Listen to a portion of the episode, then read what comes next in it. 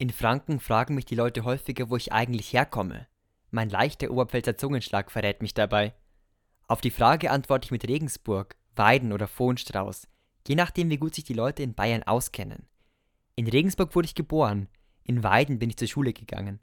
Vohnstrauß liegt in der Nähe der tschechischen Grenze, dort bin ich aufgewachsen.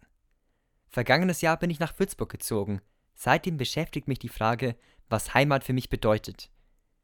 Für mich gibt es einen Unterschied zwischen Heimat und Zuhause. Zuhause verbinde ich mit mehreren Orten.